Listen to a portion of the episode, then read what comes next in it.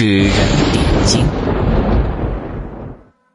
小五是一家棺材店的学徒，这家店虽说是定做棺材，但是也兼带卖花圈、刻碑、做纸人之类的业务。小五来到这里的第一天，就被师傅慎重的警告：千万不要给纸人点眼睛。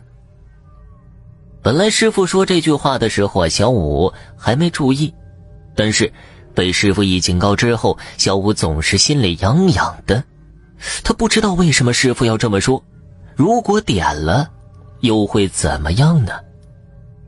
而且根据他的观察，店里所有的纸人都是没有眼睛的，这就让小五的一颗心越来越好奇和蠢蠢欲动。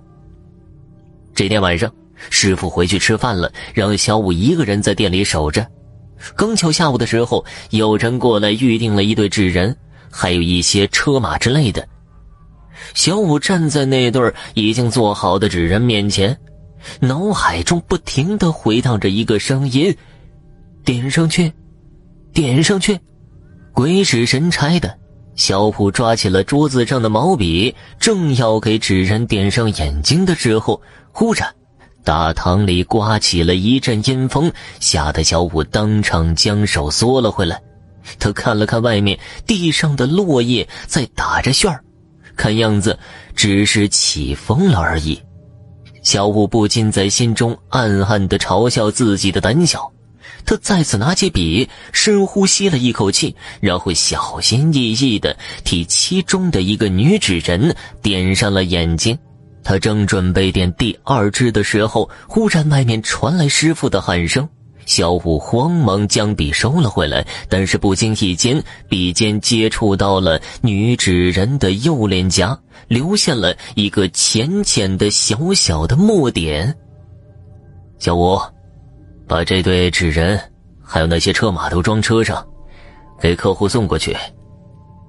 师傅递过了一张写有客户地址的纸条，向徒弟吩咐道：“小五也没说什么，赶紧按照师傅的吩咐装车送货。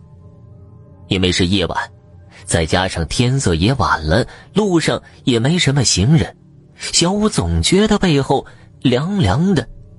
明明车窗户都已经关上了，但是他还是感觉很冷。越是害怕的时候，就越容易想起一些事情。”他想到自己刚才点睛的纸人，想到这儿，他回头看了一眼，看到两个纸人还好好的躺在后座上，并没有什么怪异，他也就笑着摇了摇头，心里还暗暗说自己是胆小鬼。车子开了很久，终于将这些东西送到了客户家里，那家人哭哭啼啼的在守夜，大部分人都已经困倦了。他将东西搬下来之后，对方大致看了一眼，就让小五回去了。回去的路上，小五哼着歌。半路上，忽然感觉到肚子有一阵不舒服。他将车停在路边，看了看四下无人，也就在路边就地解决了。等他准备上车的时候，忽然看到前方不远处有个女人正在往他回去的方向走去。大妹子，要不我捎你一程？小五是那种见了女人就挪不开脚的人，又看到别人大晚上的一个人，于是就起了点邪念。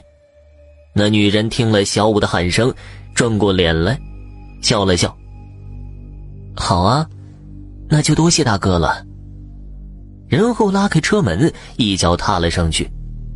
车开了好一阵之后，那女人忽然指着前面说道：“大哥，我家就在前面，我请你喝杯水吧，也算是感谢你。”小五屁颠屁颠的就跟着去了。女人家里盖的倒是不错，竟然是二层的小楼。小五当时心里还有些疑惑，他不记得村里有这样的房子，但是也没细想。去了之后。女人又说房子太大，自己一个人晚上很害怕，让小五留下了陪她。这样的美事，小五当然是喜上眉梢了，流着口水就赶紧答应了。从那之后啊，小五每天晚上都往女人家里跑，一张脸越来越苍白。师傅看在眼里，很是疑惑，就追问小五。小五支支吾吾的说不出个所以然来。这天呢，小五带着酒菜，仍旧是半夜往那个女人家里跑。可这次，那个女人的手刚搭到小五的肩膀上，忽然间脸色就变了。女人怒了：“你带了什么过来？畜生！你不是阳间的东西，跑到阳间来做什么？”小五的师傅忽然从后面出现，紧接着一道火把扔了过来，小五瞬间就看到女人烧了起来。他恶狠狠地说道：“老头子！”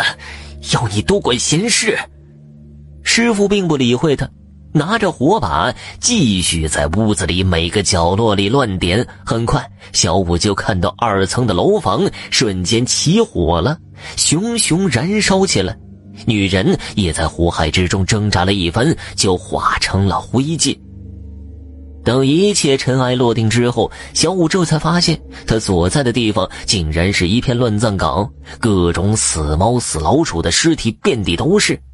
后来，小五才知道，这个女人呢，就是因为被他画的眼睛复活变成了人，缠着小五。如果师傅再晚些发现，小五就会被吸干阳气而死。好了，听众朋友，本集播讲完毕，感谢您的收听。